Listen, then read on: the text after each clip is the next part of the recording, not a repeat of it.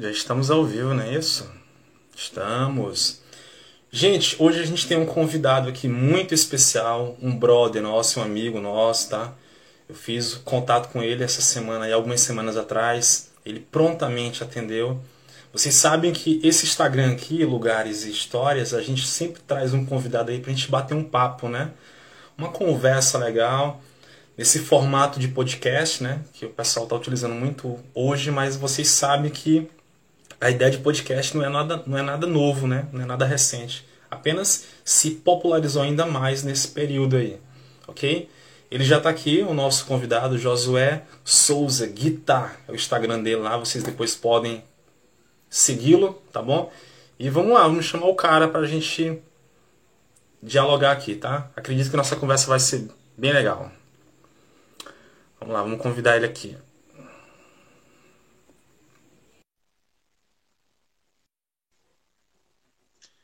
Lembrando que também nós estamos ao vivo né, nesse exato momento na rádio, a Rádio Filológico. Josué? Eu estava trocando de direção. Muito bem. Para começar, sempre pergunta aí para os meus convidados. Cara, a imagem, né? E o som, tá legal para ti? Tá me escutando, tá me vendo direitinho aí? Ah, excelente, sem nenhum delay, sem nenhuma falha. Tá dando um delayzinho, né? Sim. Tá, agora estabilizou. É só tu tentar posicionar a tua câmera de maneira fixa aí para melhorar para quem for assistir a gente e tal. Gente, é o seguinte, se durante o nosso diálogo tiver algumas alguns probleminhas aí são coisas do Instagram, da internet, acontece, né? Só que acredito que o conteúdo em geral vai ser um conteúdo legal. Bem, José, como eu estava falando aqui para a galera, esse Instagram aqui, a proposta dele é sempre trazer histórias interessantes, convidados especiais aí para a gente estar tá sempre batendo um papo bacana, né? Eu lembrei de você na semana, na semana passada, né? A gente conversou aí pelo WhatsApp, eu fiz o convite, você aceitou. E eu estou muito feliz aqui, tá? E a proposta de, desse nosso diálogo hoje é justamente falar um pouco aí da tua, da tua vida, né, cara? Do que tu já tem feito, do que tu tá fazendo, um pouco da tua história aí. Então se apresente aí pra, pra galera, tá? Tá certo. Rapaz, é, meu nome é Josué, né? Uh, eu sou natural de Teresina, mas ultimamente eu estou residindo em Juazeiro do Norte, Ceará. Né? E questão de musicalização é, tempo de musicalização, já tenho bastante tempo. É, sempre tive contato com a música e tudo. Comecei um instrumento praticamente pequeno, que é de, de cavaquinho, de samba, até chegar um, a guitarra, que é hoje o que atualmente eu toco. Ultimamente em Teresina estava ministrando é, musicalização é, infantil, no, no colégio objetivo. Então pegava as crianças hum. para ter contato com a música, explicava. Porque nós sabemos que a música. José, só, só um instante, um instante. Só, só um instante. É porque é o seguinte, eu estou tendo alguns problemas aqui. Para pra ti, a minha imagem e o som tá chegando bacana para ti ou tá tendo algum delay também? Uh, de vez em quando dá um, dá um cortezinho. Dá, né? Porque assim, no, no meu caso, tá travando muito. Então, eu não sei se quem está assistindo também tá, tá tendo essa mesma sensação, mas para mim aqui tá travando um pouquinho. Então é o seguinte, vamos tentar recapitular, vamos, por, vamos por, por partes. Eu vou te fazendo algumas perguntas e tu vai respondendo, pode ser? Sim, tá. De vez em quando dá uma travada, ó. Acabou de uma dar uma travada, uma... né? Ó, agora, agora deu uma estabilizada aqui para mim, tá? Mas vamos lá, vamos, vamos torcer que, que o negócio flua, que a internet fique legal aí, para poder também a galera acompanhar direitinho. A primeira pergunta que eu fiz é. para você foi o seguinte, para você se apresentar, para você se apresentar, né? No caso, você disse que é natural de Teresina, né, Josué? Você nasceu em Teresina mesmo, não foi? Justamente. E tá, aí você você nasceu em Teresina e se criou em que bairro? Qual foi a tua primeira infância? O bairro Bom, onde tu viveu ali uma boa parte da tua juventude? A da minha juventude foi o bairro de Seu 2. Né? Seu 2, né? Seu 2. Eu como eu fui um praticamente João de Barro, né? Digamos assim, eu trocava muito de, de local. Uhum. e mas, residi mas por no DC1. Mas por que vocês mudavam muito de bairro? De bairro era de, casa, era de. de... Explica de pra gente. De bairro, mas assim. De bairro, né? Minha infância toda praticamente de CO2. Né? Muito, CO2, né? Muito criança, eu morava no, aí no Buenos Aires. Né? Tinha Não, Buenos Aires, legal. Mas uma criança com entendimento já foi no Disseu 2, e assim foi migrando. Só que do Disseu 2, Entendi. as casas que sempre morei foi, foram no Disseu 1. Né? E ultimamente estava né? perto, perto de onde você residia, não sei mais. Foi, era, era, foi um período, um período lá no Disseu 1. Aí me falou o seguinte: você já nasceu no meio cristão ou não? Depois que você se converteu? Ah, a questão de é, religião, vamos dizer assim. Né? Isso, religião, isso, isso. como diz a teologia, é religar, é o que liga né, a, a, a, Deus, a um né? tipo de. Uhum, a Deus. Então, uhum. fazer uma colocação de religião. A religião, não, não é religião, religião é o que liga a Deus. Então é o seguinte: isso. acerca de, de religião, de, do cristianismo, eu comecei a minha andada no cristianismo pelos 10 anos. Né? É, uhum. Me batizei. Me batizei. Deixa eu encostar aqui que tá. Eu acabei de receber uma mensagem que o som estava muito baixo e agora deve estar tá melhor, né? Ah, melhorou, melhorou. Ah, Ó, pra tu ver, que... eu não sei. Só um instante. Eu acho que tu ficou mais próximo do teu roteador de internet, né? Agora a conexão ficou até melhor. Pra mim aqui também. Eu tô tendo sim, essa sensação. Sim. Top. Ah, Continua, Continuando. Bom, uhum. a partir dos 10 anos, aos 13 anos, me batizei em uma igreja chamada Adventista do Sétimo Dia. Né? Uhum. E, e, assim foram até os 16 anos. Né? Aos 16 anos, praticamente 16 anos e meio, datando aqui melhor, né? Como diz, uhum. na, datando 16 anos já depois de Cristo, fora da era comum, o que, que acontece?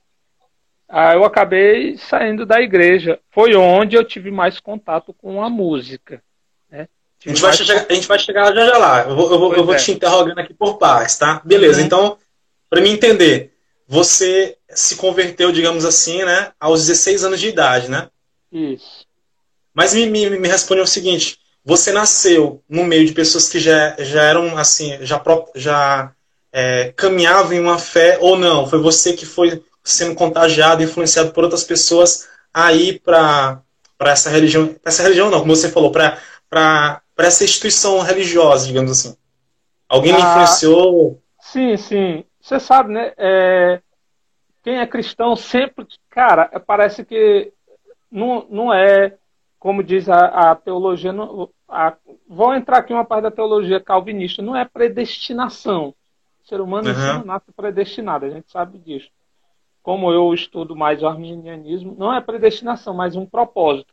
Então, o que, que acontece? Uhum. Na rua onde eu morava, né, existiam pessoas, uhum. eu tive contato com pessoas que eram da Adventista e da Sim. Igreja Universal. E sempre tive aquela influência: vamos, vamos, vamos lá, é, você vai, não precisa você fazer parte da, da, da nossa instituição, né, você vai ver. E tal. Aí foi que eu fui na Universal, depois a Adventista, que foi a que mais eu desenvolvi um pouco mais do entendimento com, com respeito à palavra. Entendi. Então, aí, aí você passou quanto tempo na Adventista? Era Adventista do sétimo dia, não é isso? Sim.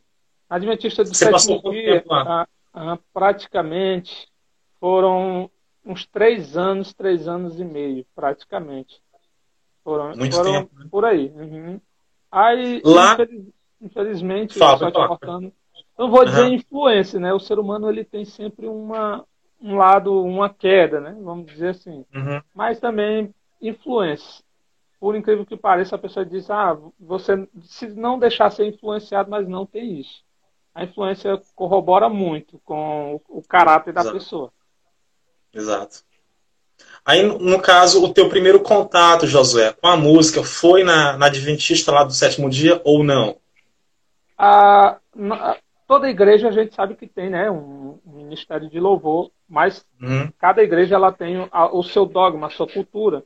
Né, como Exato. nós, ela tem a, a sua forma de é, propagar o evangelho, a cultura de pregação da palavra. Né?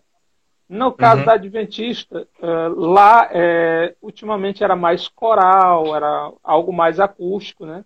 Aí foi onde uhum. eu tive o, os primeiros contatos em um, um coral, entendeu? Coral, então eu né? fui noção, chamado... noção de música, né? Isso, aí foi num coral e tudo, eles explicavam.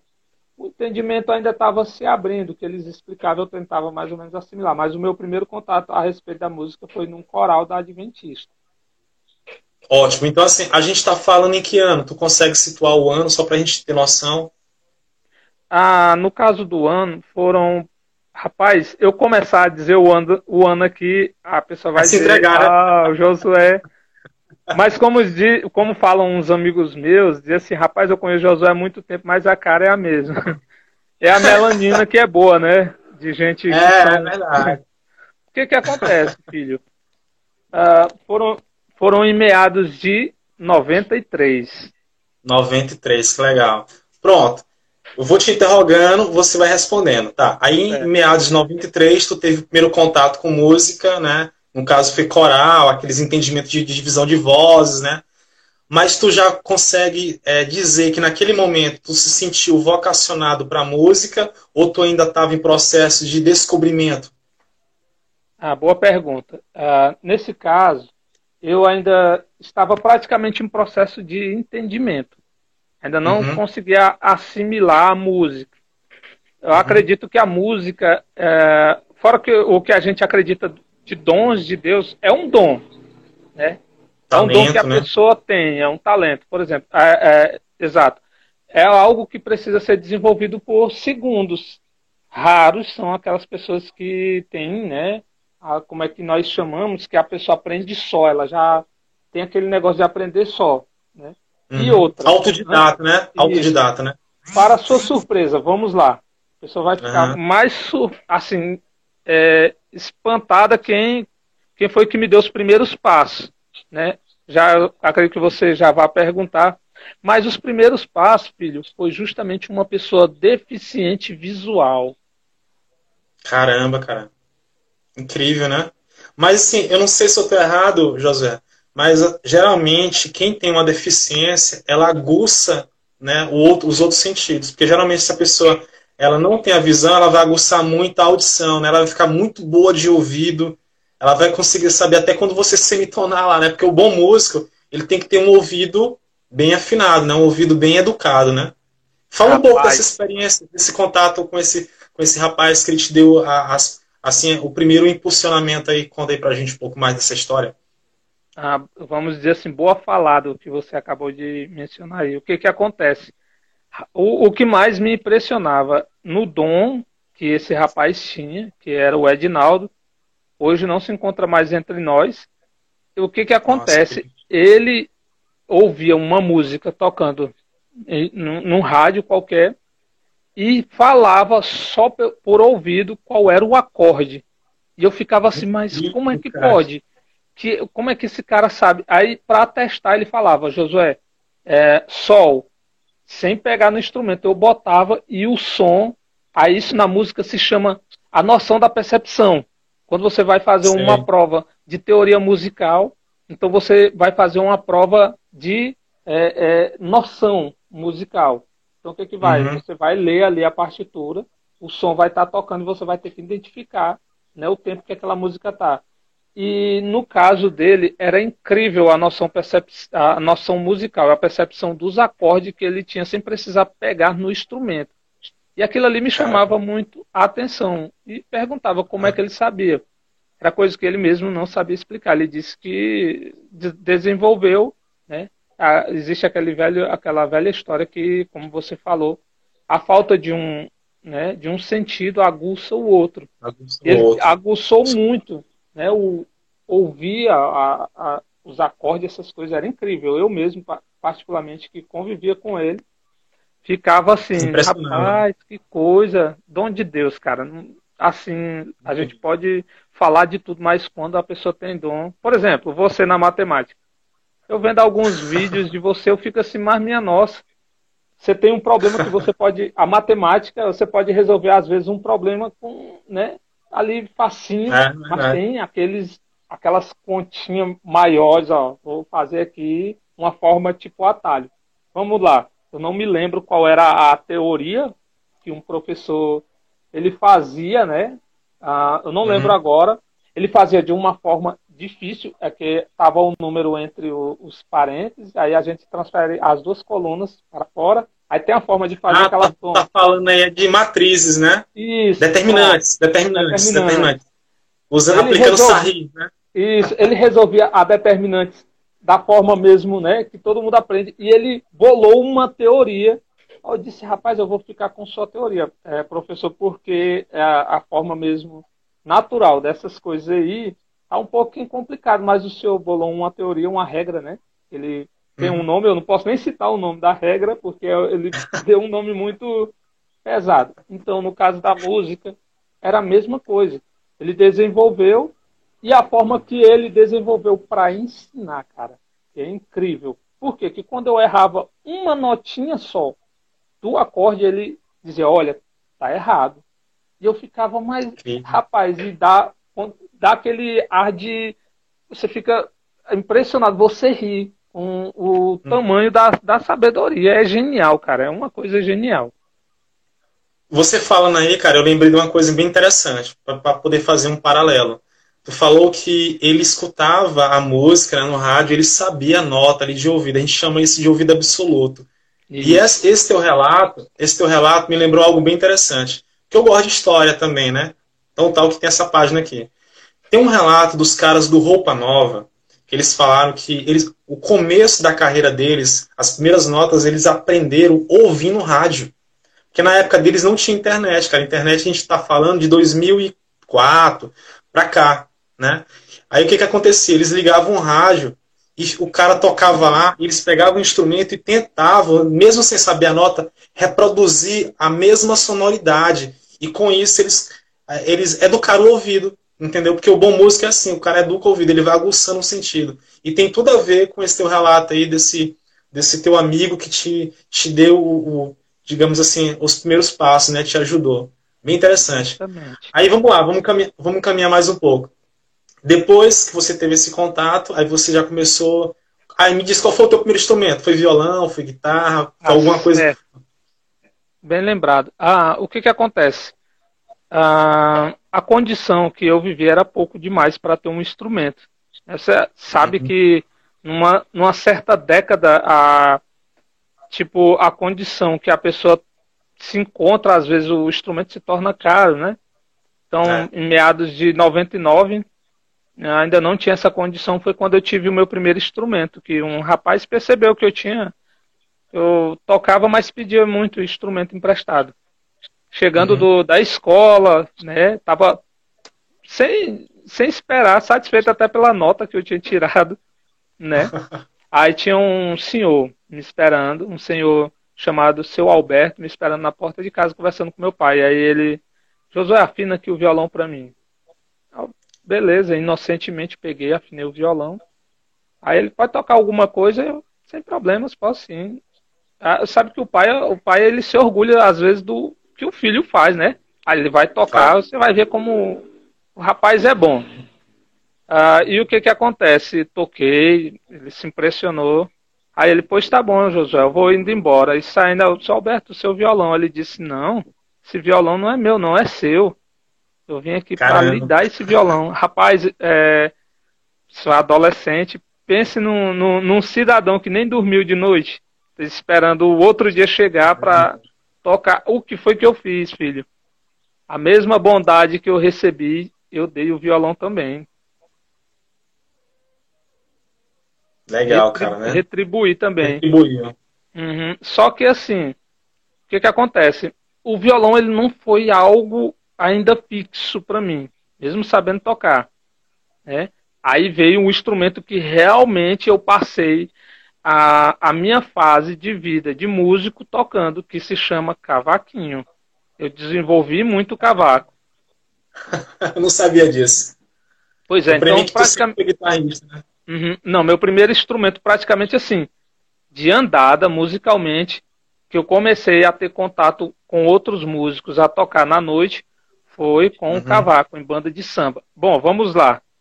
É, eu acredito que vamos nessa fazer um época... paralelo, né?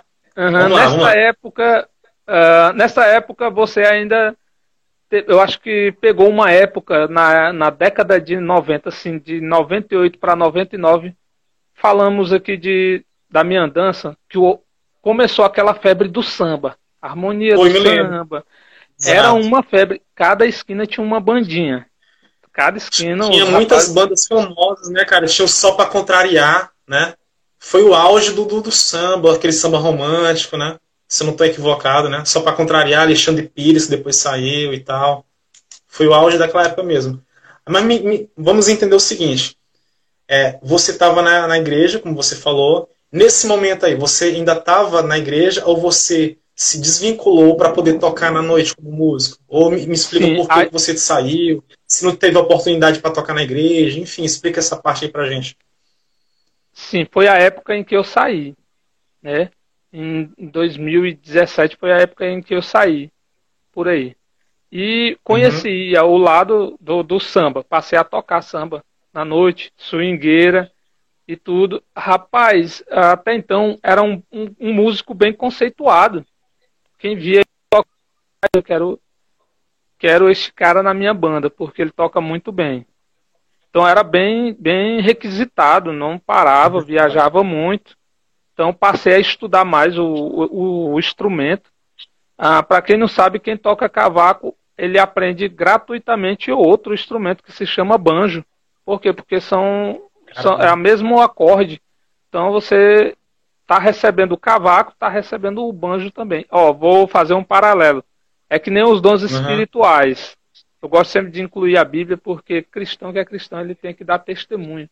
Uh, o dom espiritual. Se você tem o dom da fé, você tem um dom de cura. Porque você vai curar alguém sem fé? Não tem como. Não pois tem como, é. Justamente. Então, o paralelo foi esse. Eu aprendi a tocar banjo ou cavaco e aprendi a tocar banjo porque era a mesma coisa. Aí daí veio uma evolução musical, porque é um instrumento que exige muito do braço, munheca. Então me ajudou muito quando eu passei para a guitarra, filho. Agora vamos, vamos lá. É, nesse período aí eu me lembro que assim, eu me encontrava contigo de maneira, é, digamos assim, inesperadas, né? Em alguns momentos tinha os nossos caminhos se encontravam. Às vezes eu te vi, eu via você próximo da casa do irmão Francisco, ali do pai do Inaldo, daquela primeira casa que eles tinham uma oficina de bicicleta, né? Perto da casa Sim. do Abimael e tal. Eu via você por lá. É, o Hinaldo, que hoje está nos Estados Unidos, cara, hoje está rico. Glória a Deus, já que está rico até eu... aqui, né? E eu, eu tive falando com o, o, primo dele, o Givanildo, que até mandar um abraço aí pro Givanildo, nosso brother. Bem, em outro momento, cara, eu me encontrei contigo, eu não, é porque eu acho que eu andava muito com, com Abimael, e o Abimael, ele é cantor, né? Ele andava nos estúdios e tal, e eu me encontrei com você em um estúdio que eu acho que ficava ali por trás do Teatro Paulo II, se eu não estou equivocado. Eu sei que era um estúdio, eu falei contigo lá. Eu me lembro que na, na época tu tocou até alguma coisa do novo som na guitarra. Então eu quero que tu me conte da experiência que tu teve nos estúdios, né? Com as bandas, se tu quiser especificar alguma experiência que te salta assim a, a tua a tua memória, né? Tanto pode ser é. coisa positiva ou coisa negativa, ou então um geral do todo. Cara, eu passei por isso e tal. Compartilhei com a gente. Ah, no caso, ah, já depois de banda de samba, começou uma evolução musical, passei a tocar guitarra, né? E o que que acontece? Daí eu passei a tocar em bandas que já saíam do Piauí, já era, né? A gente viajava para fora e tudo. Ah, onde você me encontrou, voltando aqui na, na história, é, justamente nesse estúdio foi onde eu tive os primeiros contatos com músicos mesmo, com cantores regionais, entendeu? Então eu uhum. passei a, a, a, ter contato com esses músicos e tal, e ter um pouco de conhecimento. Aí fui, eu antes de entrar numa banda de, nas bandas de forró, eu era músico de estúdio. Aí daí os caras, rapaz, bora tocar ah, o contrato é tanto, aí eu acabava indo e tudo, viajando, tive contato com, com vários cantores mesmo nacionais. Já abri tu produziu o Marquinho do Pará? Não, né? Isso, produzi. Pará, uhum, gravei as guitarras para o Marquinho do Pará, né? Gravei, uhum. a, fiz uma produção para um cara que ele até morreu, que é o Cizinho e Forró Bandido. Caramba, me lembro, Pronto. cara, me lembro. O, o, lembro. Um CD vaquejada. Eu fui eu que estava por trás de tudo aquilo ali, né? Então eu passei a ter contato com o estúdio e isso foi me dando um renome. Sabe que, cara, quando você se apega a alguns músicos, você acaba tendo um nome. Quanto mais você se aproxima de pessoas que têm uma sabedoria, ela vai derramar sabedoria para você. Se for uma pessoa que gosta de compartilhar, né? Você gosta de compartilhar, uhum. beleza. Aí eu tive, comecei a ter contato com esses músicos, passei a viajar, não parava em casa. Chegou a um, a um tempo que eu viajava há semanas, cara. Dormia às vezes no ônibus. Ah, e por incrível que pareça, cheguei a dividir palco com meu irmão, né? Meu irmão sendo baterista. Então nós tocávamos junto, né? Tava ali. Era o que deixava até a viagem um pouco mais confortável para mim. Porque eu ainda também era imaturo, questão de viagem, né? Ficava meio apreensivo. Aí passei a ter esses conhecimentos de música. Era aquele tipo de músico. Assim, eu não gosto desse tipo de fama porque isso denigre muito a imagem da pessoa. Quando a pessoa diz assim, oh, o Josué é bom, né? Beleza, até aí tudo bem. Ah, mas por trás do, do, do cara que desenvolve um instrumento, alguns passam a querer assimilar assim, vou ver o Josué tocando, ó, oh, errou. Né? Espera um erro sei, da pessoa. Sei, sei. É a falha Ou de seja, todo mundo ele, ele atrai o olhar, tanto o olhar, a parte boa como a parte ruim, né? Que é observar. O cara não está lá para ver se tu acertou, mas ele, ele quer ver o teu erro para poder depois ventilar isso, né? Isso. É, então é a falha de, de às vezes você ser conhecido por conta de estudo. Cara, o que vai fazer a pessoa conhecida, cara, não é só ele tocar o, aquilo ali, né? O que é necessário. Você vai além do que é necessário. Você quer evoluir, entendeu? Na música, uhum. quanto mais você evoluir, principalmente no mundão, quanto mais você evolui, mais o cachê. Nós estamos falando de bandas mundanas, Sim. mais o cachê vai aumentando, mais você vai se aproximando de pessoas famosas. Por exemplo, quase no meu encerrar da carreira musical, a última banda que me chamou, que eu não fui, foi uma banda que na época estava muito estourada no Piauí, ela aqui de Pernambuco, aqui ao lado do Juazeiro do Norte, é a Meu Xodó uhum. de Pernambuco. Eles Caramba, chamaram. Conheço, conheço, é, conheço. E eu disse: não, não tá dando mais, porque a minha caminhada agora mudou. Porque eu passei os meus sete anos, oito anos na, na música no mundão. A, uhum. quase encerrando, filho, da, saindo assim do mundão, eu ainda cheguei a tocar na noite MPB. Né? A MPB já era uma coisa mais calma. Né? Já era um voz de violão num restaurante, né? As pessoas uma coisa mais social, não era aquele uhum. movimento todo. Intimista, digamos assim, né? Intimista, Sim. aquela coisa mais. É, é, vamos dizer assim, era uma divisão, uma divisão de sociedades, porque assim, a pessoa que tem, né, que tem um dinheiro, ele vai para um local mais social, mais calmo, onde não há aquele barulho. Mais reservado, né? Isso. Reservado. Então a MPB já é, é, o, vamos dizer, o bom gosto da música. Quando você uhum. fala, eu escuto Tom Jubim, João Gilberto, se aí tem bom gosto. Porque essa é uma, uma músicas bem feitas, à vista das músicas da, da mais populares, né? Isso. Essa era que nós estamos vivendo é uma era de Cara, a gente vai, não, a gente vai chegar, a gente vai chegar, chegar mas eu vou, eu vou. Eu tenho tanta coisa para. Vai falar, terminar. Eu tenho tanta coisa para te eu perguntar. Não, não lembro se foi Nelson Mandela que falou essa frase, mas eu trago para minha vida que ele diz assim: muda-se a música, muda o caráter. Mas é verdade, é verdade. A música, ela reflete o momento social, cara, que, as, que a sociedade está vivendo, velho. E hoje, é, a gente vive uma verdadeira pornografia falada, cara. Entendeu? Não tem mais letra, não tem mais. Porque eu sei que cultura, a definição de cultura é tudo aquilo que o ser humano produz. Mas tem tanta coisa ruim que a gente é obrigado a chamar de cultura, né? Mas é, faz parte. Mas vamos lá, eu quero te perguntar mais coisas aqui interessantes. Tu falou que teve uma caminhada no secular. Eu queria o teu posicionamento, porque eu já vi muito músico falando o seguinte, cara, eu sou cristão, tá? Eu tenho a, o, a minha fé, a minha base, mas eu separo. O que eu faço é minha profissão. Então é uma prestação de serviço. não dá para viver como músico nas, nas igrejas. Então eu vou fazer música secular. Aí eu te pergunto, dá para separar se você como cristão tocando numa banda secular, né, em festas é, específicas, né, que acontece tanta coisa. Me diz, dá para existir essa separação? Qual o teu posicionamento em relação a isso, o músico cristão? Rapaz, uh, isso aí não tem como entrar num tema desse sem citar a igreja, né, cara? Infelizmente, uhum. eu não estou aqui para queimar a igreja, para falar isso. Nós sabemos que é, há uma dificuldade do, do, de alguns líderes, né, saber a dificuldade que o músico passa. Né?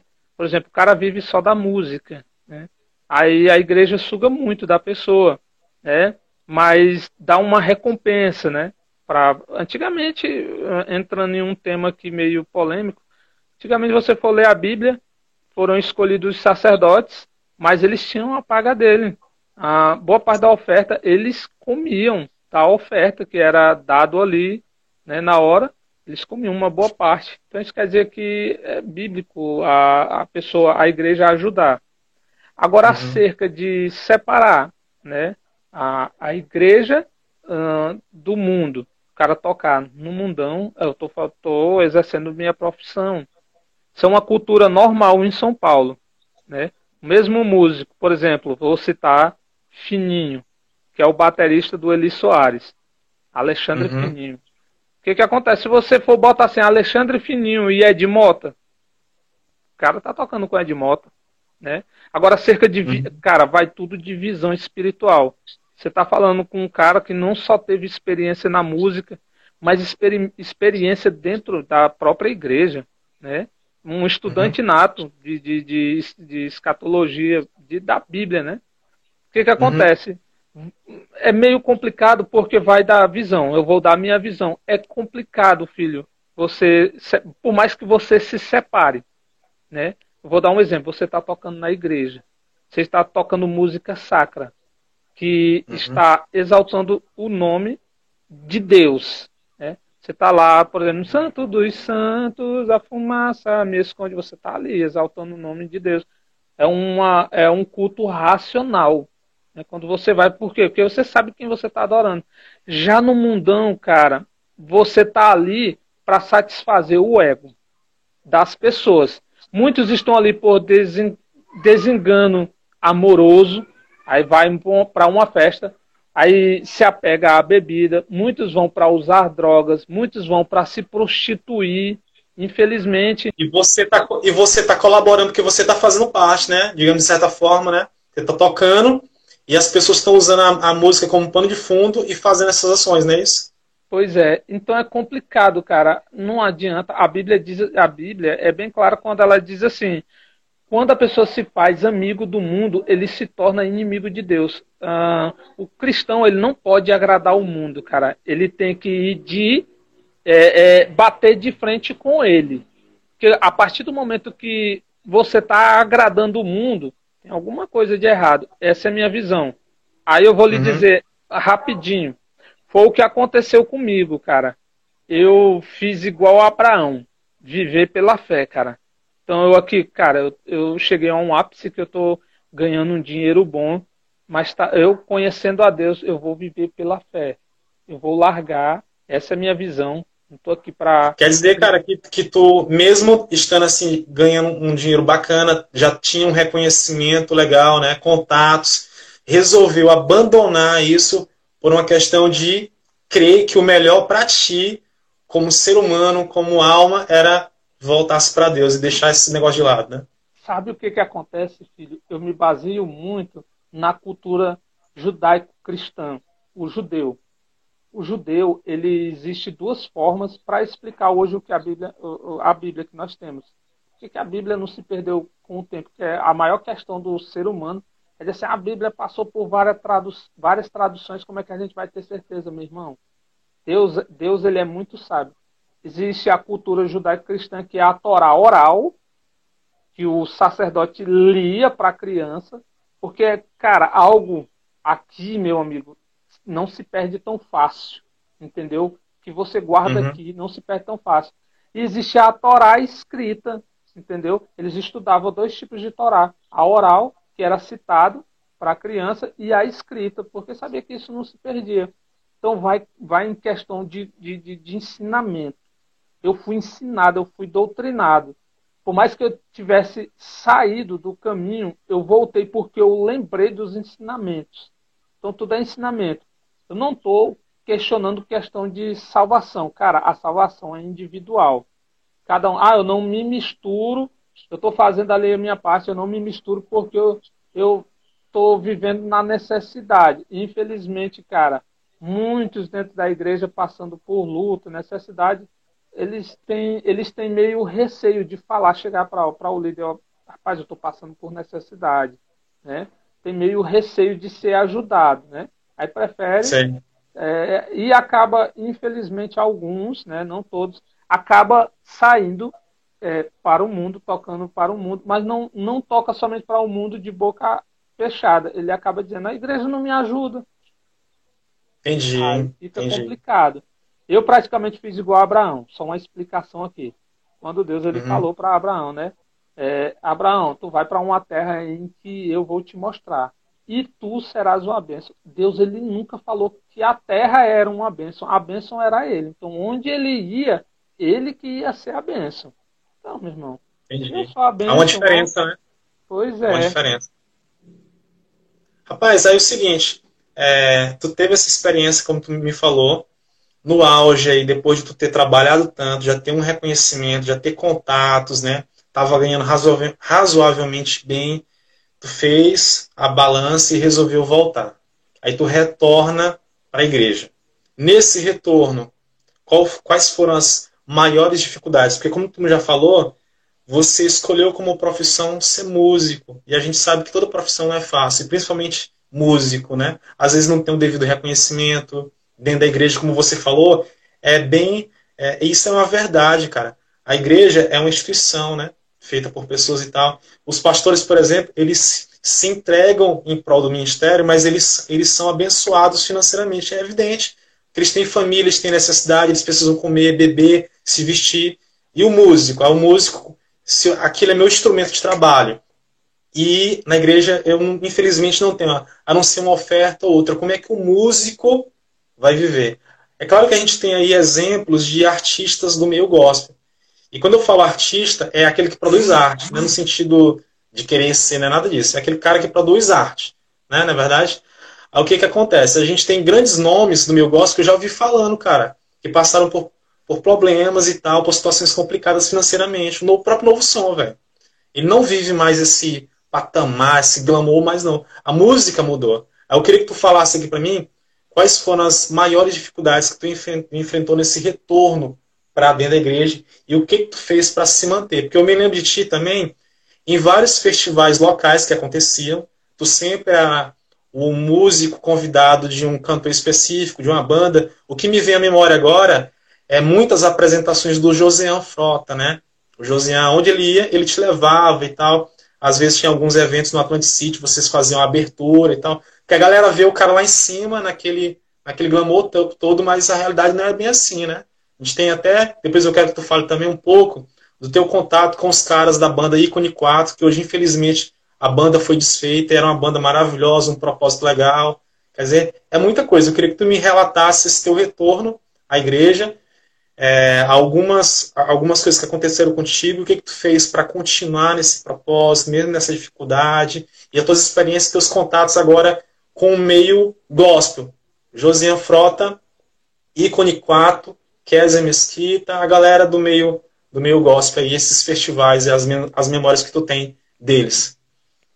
Certo. A maior dificuldade, cara, é porque você tá preso ao mundo.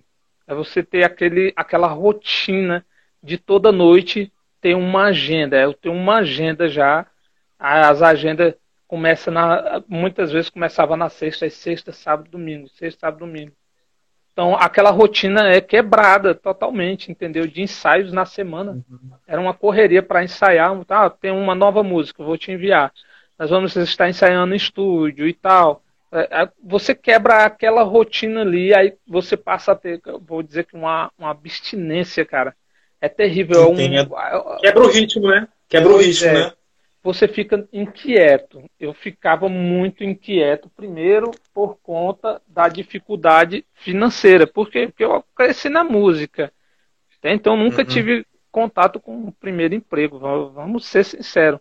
O músico é uhum. aquele que era, era, na minha época, era conhecido como vagabundo. Você andava com violão ali, ó. É um vagabundo. Não há respeito com a né, cultura. Né, Infelizmente. É mas quando vão varrer a casa, estão lá escutando a música, às vezes que o vagabundo fez, né? É isso ninguém, é... ninguém lembra. Mas beleza, né, cara? O que que acontece? Aí começou a dificuldade. Outra que, cara, é, o mais que mais me espantava era que no, no, no mundão, né, entre aspas, uh, o que que acontece? O músico evangélico era temido.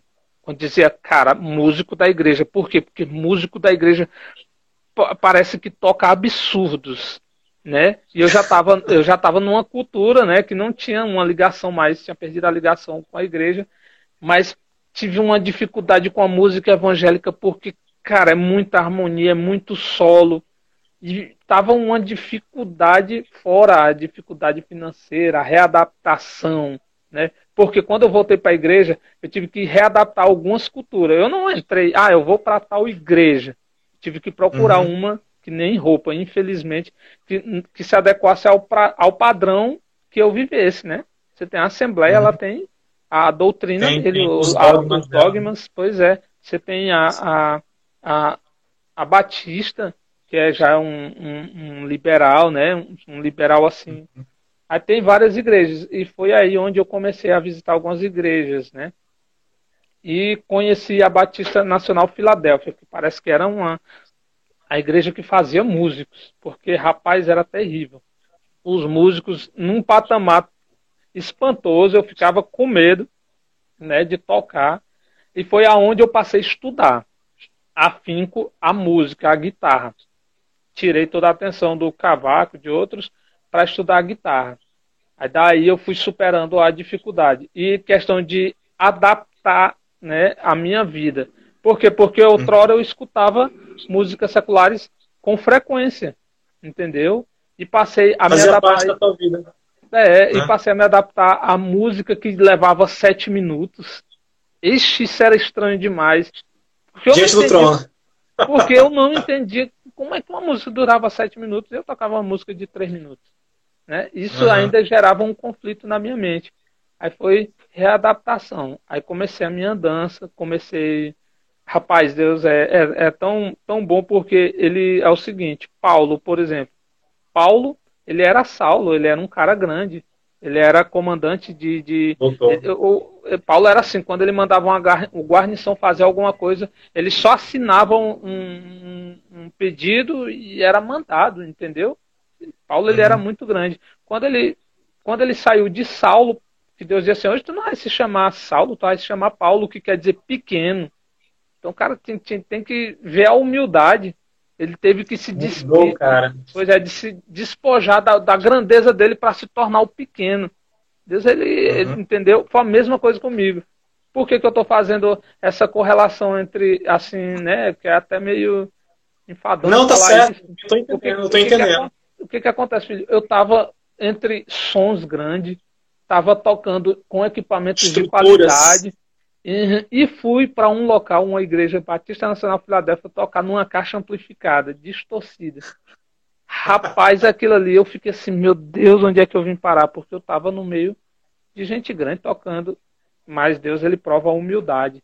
Para você conquistar alguma coisa com Deus, meu amigo, ele testa a sua humildade. Ele não vai lhe dar uma coisa, né? não é assim não, com Deus. Não é igual o mundo, não. O mundo, ele lhe compra. Deus, ele não compra ninguém, não. De maneira nenhuma. E daí eu comecei a tocar com, a, com os meninos que estavam aprendendo e tal, eu passando um pouco de conhecimento que eu tinha, e estudando, estudando para superar a dificuldade da transição e tudo. Passei a estudar a Bíblia, por quê? Porque você não vai entrar numa igreja, você tem que saber o propósito que você está indo, né? Não adianta Sim. você entrar assim e não saber qual o propósito. Você tem que aí foi onde eu passei a estudar o propósito e tudo entrei no, numa teologia, numa básica. Aí eu fui me misturando entre os, os melhores, vamos dizer assim, os tops. Tocava em alguns locais onde os melhores, mas era muito tremendo. Mas fui crescendo. Agora, agora crescendo. vamos falar o seguinte. Vamos, vou te perguntar mais uma coisa bem específica, tá? Você, músico, deixar isso muito claro. Eu vivo da música, cara. É dela, é daqui que eu capto os meus recursos. Eu, eu sou professor de matemática. Eu vivo ensinando matemática. Essa é minha profissão, né? Aí, é, as pessoas sabem disso, mas às vezes elas não querem, cara, botar a mão no bolso, convida, tal, vai lá, você, você vai. E, e o que que tu sentiu nisso? Tu, em algum momento falou, poxa, eu vou ter que desistir. Tu pensou em desistir por conta disso, por conta que não estava vindo o retorno financeiro que é necessário, né? Porque a gente precisa, no seu caso, um músico profissional, né? Precisa. Em algum momento rapaz, não vai dar mais, eu vou ter que deixar isso de lado, vou mudar, vou fazer um upgrade para outra profissão.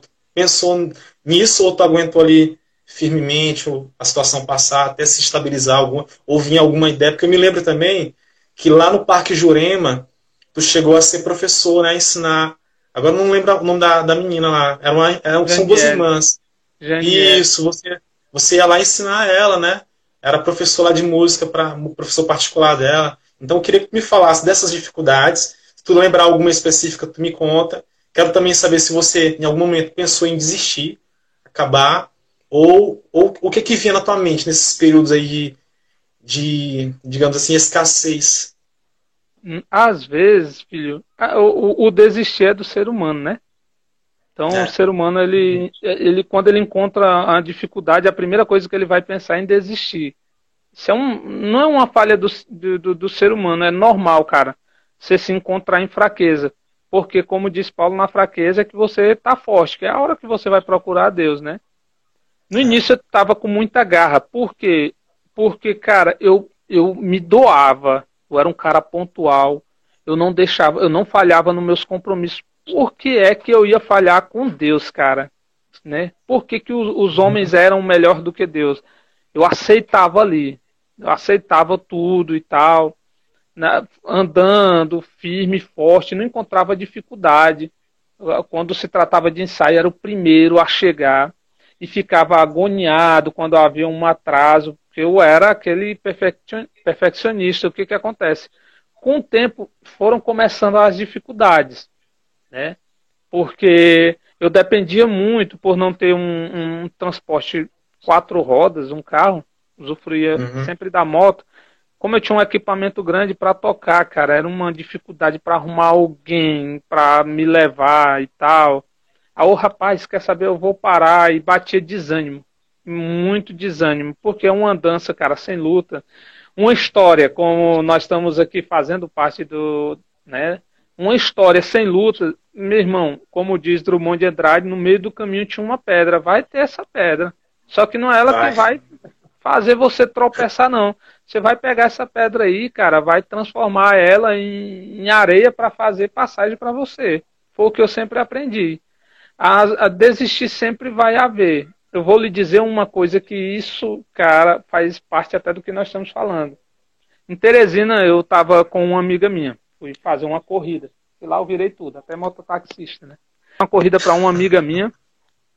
Enquanto ela estava nessa loja, havia um, um, umas mulheres discutindo acerca de patamar financeiro, né? Ela, e eu só ouvindo a história e uma delas dizia assim, rapaz, é, é incrível como é que uma pessoa vive bem, tem uma família abençoada, tem carros, tem uma empresa, não há falta de nada e tudo para essa pessoa.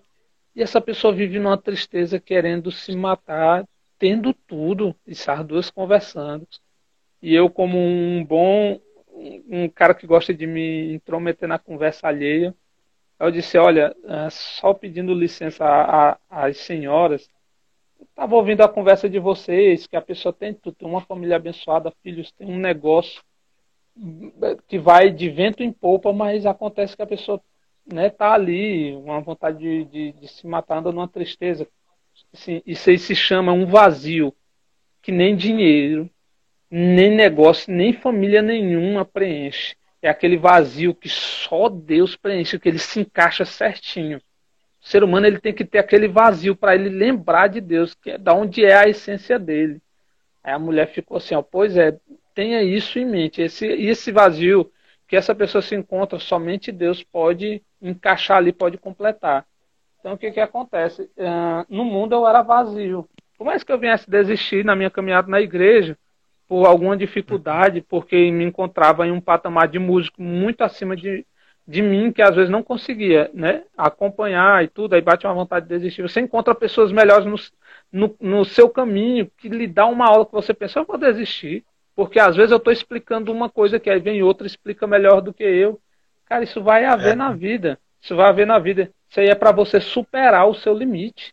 Entendeu? Josué, então... só, só um paralelo aí, cara, porque essa conversa tá muito top, né? Eu vou até que estender um pouco mais de uma hora, porque tu tem muita coisa interessante tá falando que eu tô gostando demais. Isso aí que tu falou é verdade. É por isso que hoje, no meu auge dos meus 32 anos, eu já entendo muitas coisas que no passado eu não entendia. E uma, uma, da lei, uma lei que virou na minha vida é o seguinte, Josué, não se compare com ninguém, cara. Se tu olhar para a direita e para a esquerda, tu vai encontrar pessoas muito mais bonitas, inteligentes, resolvidas. E se você se comparar, você vai você vai entrar na depressão, entendeu?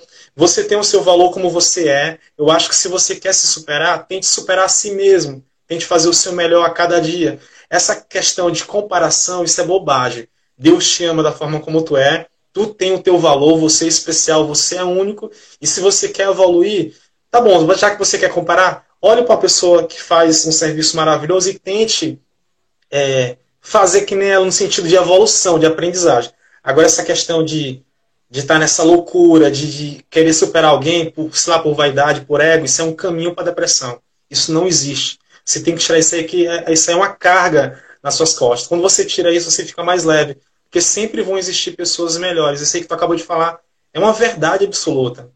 Você não é o bam, bam, bam, não. Você faz o seu da melhor forma, mas é, entenda que tem, é natural isso em todas as áreas, né? como você estava tava se referindo aí ser humano ele tem que quebrar o limite dele. Né? Quebrar o. A gente vive, a gente não vive no atletismo. Ah, eu vou quebrar o recorde daquele ali. Não, meu irmão, quebra o seu próprio recorde. Quando você quebra o seu próprio recorde, o êxito é seu. Não vai querer se, é, é, se gabar acima de pessoas, não. O maior perigo hoje da sociedade, cara, é, é tá, entrar numa rede social e ver que, ah, eu sou casado e tem um casal que faz aquilo, faz isso, aí a pessoa vai se basear por aquilo ali e acaba caindo é numa depressão. Meu irmão, faça a, faça a sua parte assim, particularmente. Não olhe para a vida do, do, de quem está ao seu redor, não. Quebre seu próprio Exatamente. limite. Ou que eu depois eu aqui, cara, eu tenho que quebrar meu próprio limite, não é quebrar o. Não é quebrar recorde de ninguém, não. Que isso aí, cara, essa, essa disputa aí que acontece nesse meio musical, em todos os meios, cara, só traz a infelicidade. É verdade. Tu falou aí também numa questão do vazio, eu lembrei daquela filosofia do existencialismo, né? Um vazio, que até uma música do, do Fruto Sagrado, Sanguessuga, ele fala sobre isso, né? Uhum. Que a, a essência da letra é, é, essa. Você pode fazer o que você quiser, mas a, sangu, a sanguessuga sempre quer mais dinheiro, sexo e rock and roll. Ele estava falando dessa questão que só Deus pode preencher. Então, no teu caso, foi uma convicção, né?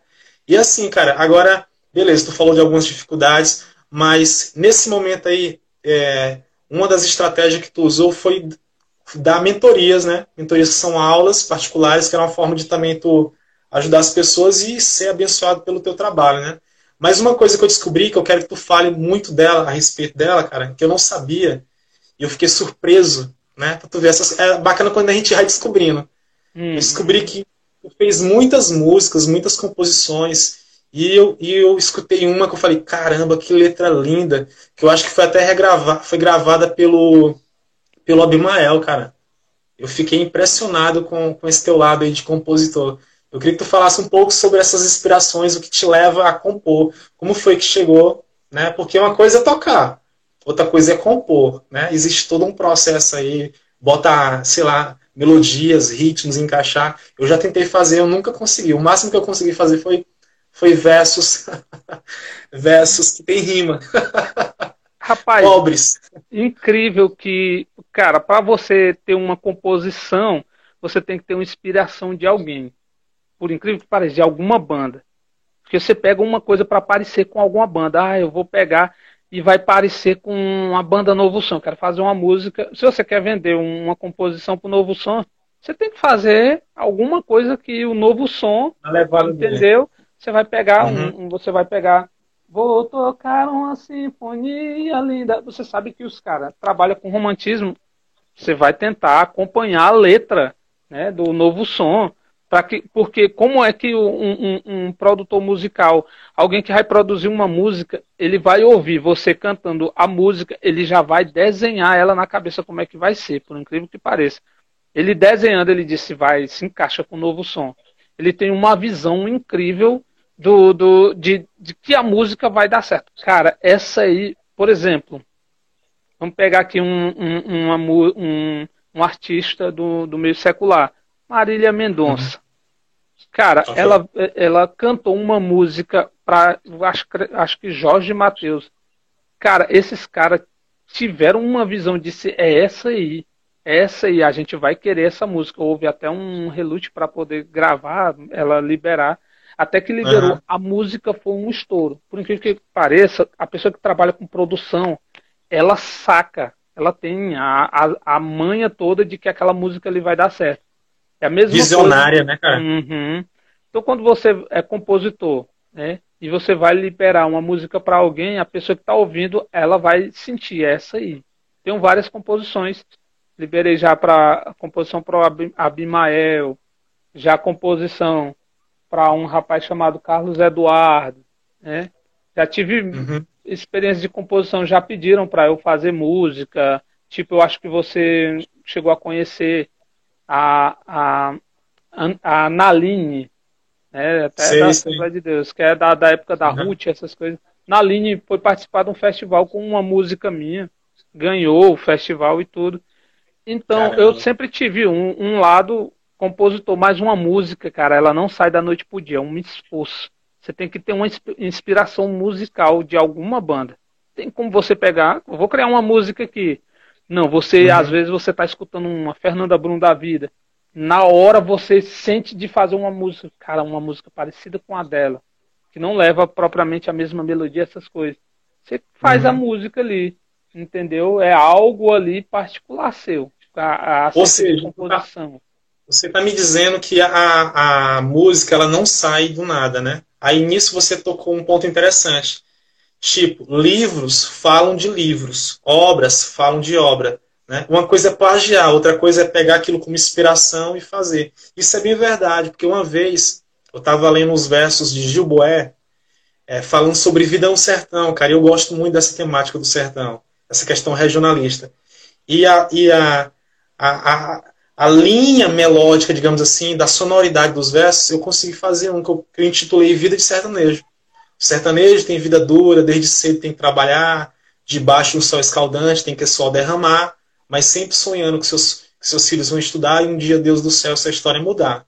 Pois quem nasce na roça, um doutor também pode se tornar. Quer dizer, foi a partir dele.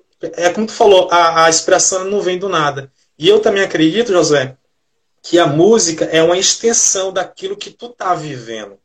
Né? Um momento que tu.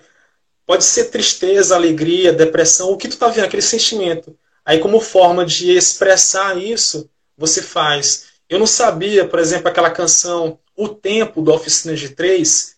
Ali não é só música, não, cara. Ali foi uma história que o Juninho Afrão, o guitarrista do, do Oficina de Três, passou, vivenciou com o filho dele muito novo que foi diagnosticado com câncer. E ele no desespero, orando, pedindo a Deus, cara.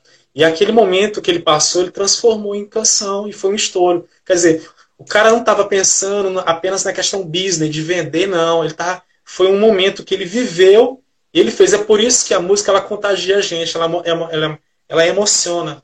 Porque são momentos que as pessoas vivem que elas, através da inspiração, usando a música, usando esse talento de compor, ela exprime e faz, né? Então, uhum. tu, tu, confirmou comigo mais uma vez que é isso. É uma extensão daquilo que o, a pessoa a pessoa está tá vivenciando. Eu aprendi Agora me diz o por trás, antes fala, de estar cortando, por trás de uma música uhum. tem, um, tem uma boa história. A música é uma, é uma poesia com melodia, né? É uma poesia uhum. com melodia. Ah, diferente daquela da, de você recitar uma poesia. Você pode recitar uma música, porque a música ela pode ter rimas, né, versos que ela uhum. tem, você uhum. pode cantar ela. Agora a poesia, só se alguém for pegar e fazer uma melodia por cima de uma poesia. Você não vê aí muitas poesias que são cantadas em, algum, em algum, algumas músicas. O cara pega um verso de uma poesia e passa a cantar. É verdade, ele. Né? Ainda que eu falasse. É como se fosse uma licença poética. Uma passagem da Bíblia e cantou ela. Uhum. Interessante, interessante. Deu um delayzinho, mas eu acho que o pessoal deu para deu captar aqui. Beleza, a gente falou de vários momentos interessantes aí. Agora, quero perguntar outras coisas aqui. A gente falou sobre composição, né? Essa tua parte aí de, de compor muitas canções que eu já sei que já foram regravadas por muita gente e tal. Aí me diz o seguinte, cara. Hoje, atualmente, você não tá mais em Teresina, que você me falou, né? Você, você é casado hoje, né? Isso? Casado, bem casado. E bem casado. aí você resolveu migrar, né, cara? Tá no, em outro estado, tá no Ceará. Me fala aí como foi esse processo. É, que tu conheceu tua esposa e vocês é, esse convite. Como foi que esse negócio aconteceu, assim, essa história para você é, deixar aqui sua cidade natal e morar no Ceará, né? Já faz quanto tempo que você está aí no Ceará? Como é que está sendo a sua vivência por aí? Se você continua ainda é, exercendo sua profissão ou você está fazendo outras atividades também e tal? Conta um pouco aí pra gente. Ah, sim. A minha vinda para o Juazeiro do Norte, né? Praticamente uhum. no Ceará, Juazeiro do Norte, foi justamente na, no auge da pandemia, onde to, todos se confinaram com medo de, um, de algo que até então, como a teoria da conspiração, eu, um bom teórico da conspiração, eu não acredito que a ciência desconhecia isso, que ciência desconhecia, a ciência conhecia, rapaz. Que uma coisa não vai ser gerada assim do nada, não vai criar do, do nada. nada. Eu vou criar uma coisa que não. Né? A, então eu uhum. não acredito que a ciência não desconhecia um, né, uma coisa que um vírus e tal. Isso aí para mim é balela. Eu, hum, trabalho muito a teoria da conspiração. Então o que que acontece? Passou aquele até então contando a história mesmo toda. Até então começou o vírus só ali naquele, né, naquele como diz no dragão vermelho, para não ser cortado aqui, né? Aí começou ali num, numa, num certo povoado, o povo estava assimilando como, ah, isso aí é igual uma a doença não sei de quê, que só ficou até no México, conhecida como a doença uhum. da vaca louca. Vamos continuar vivendo. Aí houve o carnaval que foi, cara, uma irresponsabilidade de um, sem precedentes. Uma proliferação geral e generalizada. Foi, irresponsabilidade. Então todos nós trancamos porque estávamos com medo. Porque um, claro. um vírus letal não matava igual a, a, peste negra, 48 horas você morria, mas você sofria, cara, porque é um sofrimento você ficar sem ar, né? Pelo amor de Caramba. Deus, é terrível. Então, foi é nesse momento que eu acho que todo mundo passou a entrar em uma rede social para saber como é que a pessoa está vivendo. No meu caso, eu entrei, fui procurando chats, né, para conversar encontrei um chat chamado G-Chat. Aquela necessidade do, do, social, né? Porque a gente, nós, só te corta, nós somos seres sociais, precisamos estar em contato com as pessoas. Como estávamos ausentes disso, tinha o quê? Tinha redes sociais. Aí tu foi lá interagir na rede, continuar lá. Pois é, porque, é como diz, nós somos seres sociais. Você sabe que tem muita gente que precisa de pessoas. Para uns, para estar tá amaciando o ego, umas conseguem ficar é. dentro de casa e assim vai, né? Eu é entrei é nesse, nesse chat e tudo, mas eu lembrei para todo mundo que eu estava entrando justamente só para me socializar com outras pessoas, para conversar e para passar o tempo, o medo, porque, cara, é, uhum. esse vírus, ele, você poderia não estar com o vírus, mas o seu psicológico dizia que você está. Estava abalado. Uhum. Eu fiquei, cara, ó, só te cortando um pouco, eu fiquei porque, na verdade, toda ação, todo momento da nossa vida gera traumas, né? aquelas vivências. Só quem sabe é quem viveu. Por exemplo, eu posso falar sobre a fome, mas eu nunca senti fome. Né? Eu não sei o que isso representa. E para quem viveu é outra, é outra visão. Então, nesse momento pandêmico aí, Todo mundo tive, teve ah, os seus conflitos. E o meu, cara, é, eu senti exatamente como é que o animal se sente trancado 24 horas dentro de uma gaiola, um pássaro, um animal. Então hoje, quando eu vejo os bichinhos assim, eu não gosto, porque, cara, só a gente sabe, depois que a gente passou por isso, como é ruim. Você é, não poder sair, ficar enclausurado dentro de casa 24 horas com aquele pânico, né? Com aquela coisa. Eu criei em mim um pânico, um pânico. Eu passava o dia normal, mas quando dava 10 horas à noite para dormir, eu sentia palpitações no peito, ficava. Nem para minha família eu falava. Para como forma de alívio, eu saía do quarto, ia até o quintal, caminhava, ia no banheiro. Eu esfregava as minhas mãos, respirava fundo e aí voltava, né? A, a, os batimentos cardíacos desaceleravam ficavam no normal. Mas era, era ataque de pânico que eu tive. Graças a Deus que superei, né? Então, mistura o vírus, o medo, a desinformação, as falácias, disse-me disse muita coisa acontecendo, você mexe com a tua ansiedade e aquilo tu começa a sentir. É por isso que tem muitas mulheres que mesmo não estando grávidas, elas têm todo o processo como se estivesse grávida, né? Que é chamado o quê? Tem um nomezinho que chama para isso, Josué, que é.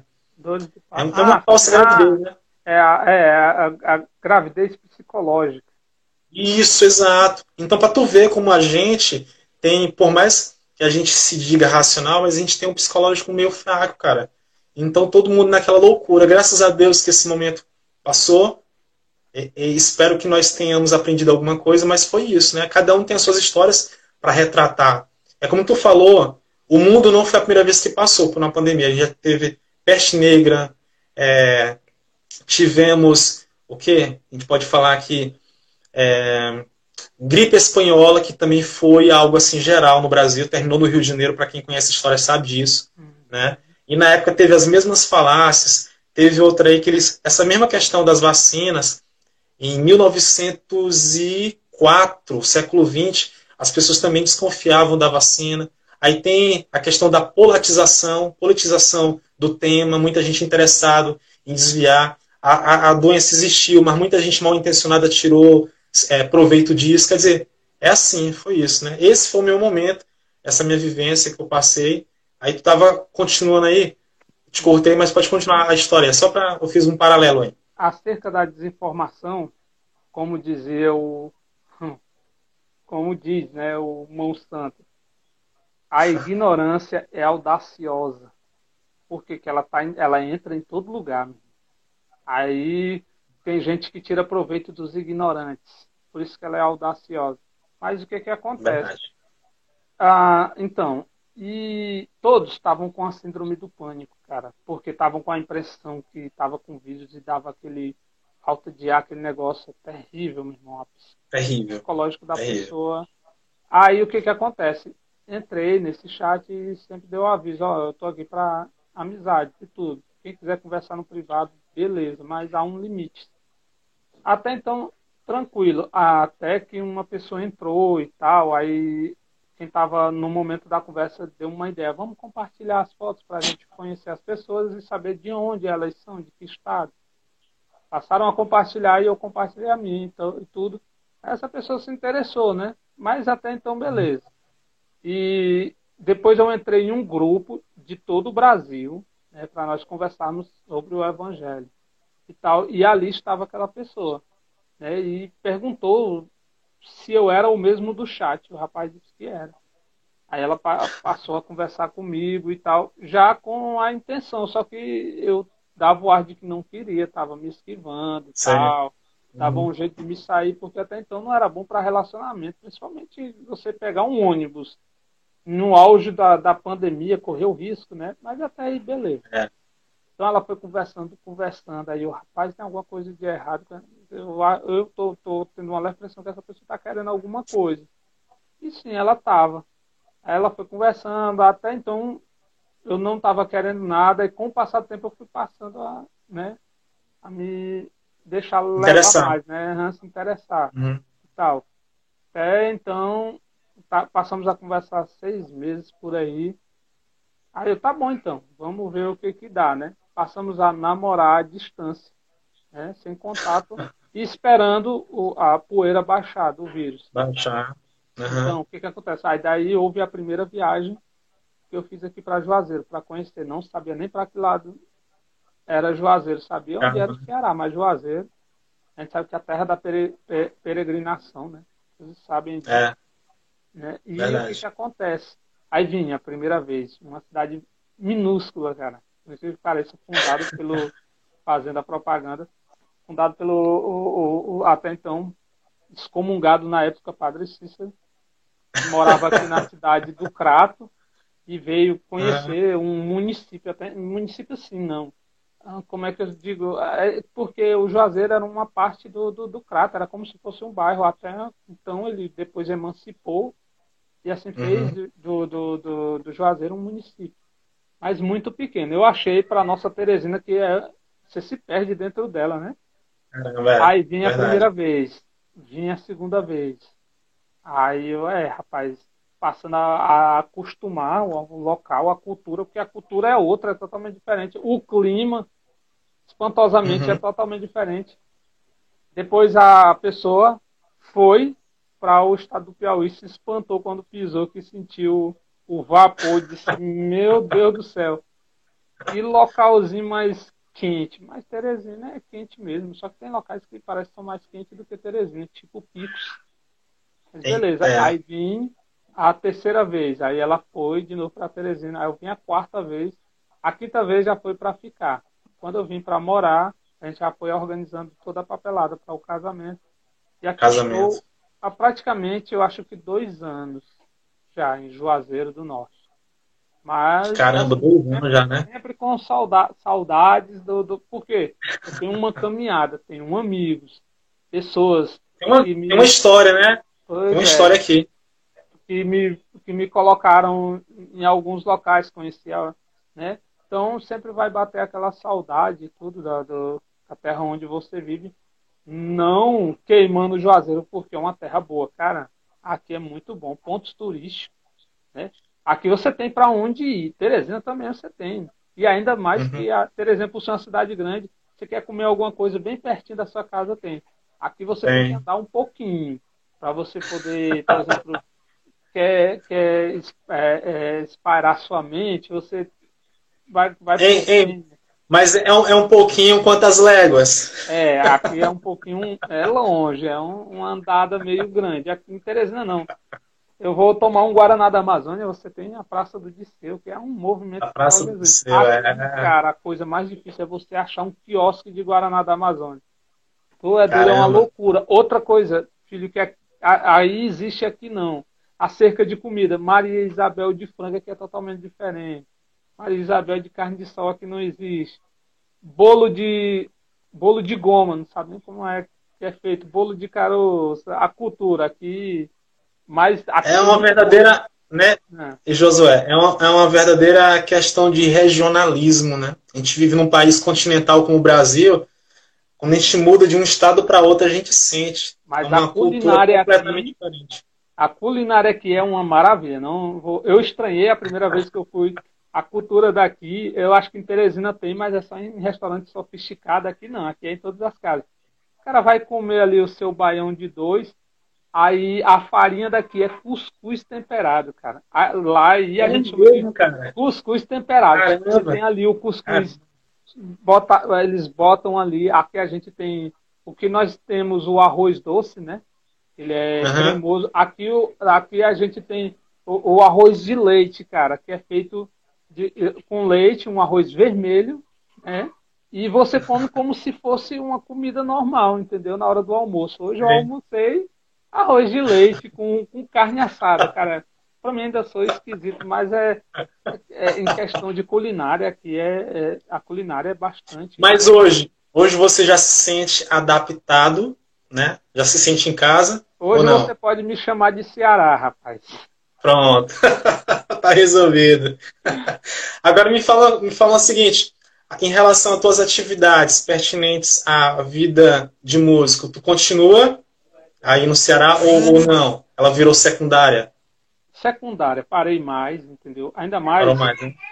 Eu vou, eu vou dizer aqui algo em primeira mão, ainda mais que a segunda-feira agora virei pai, né?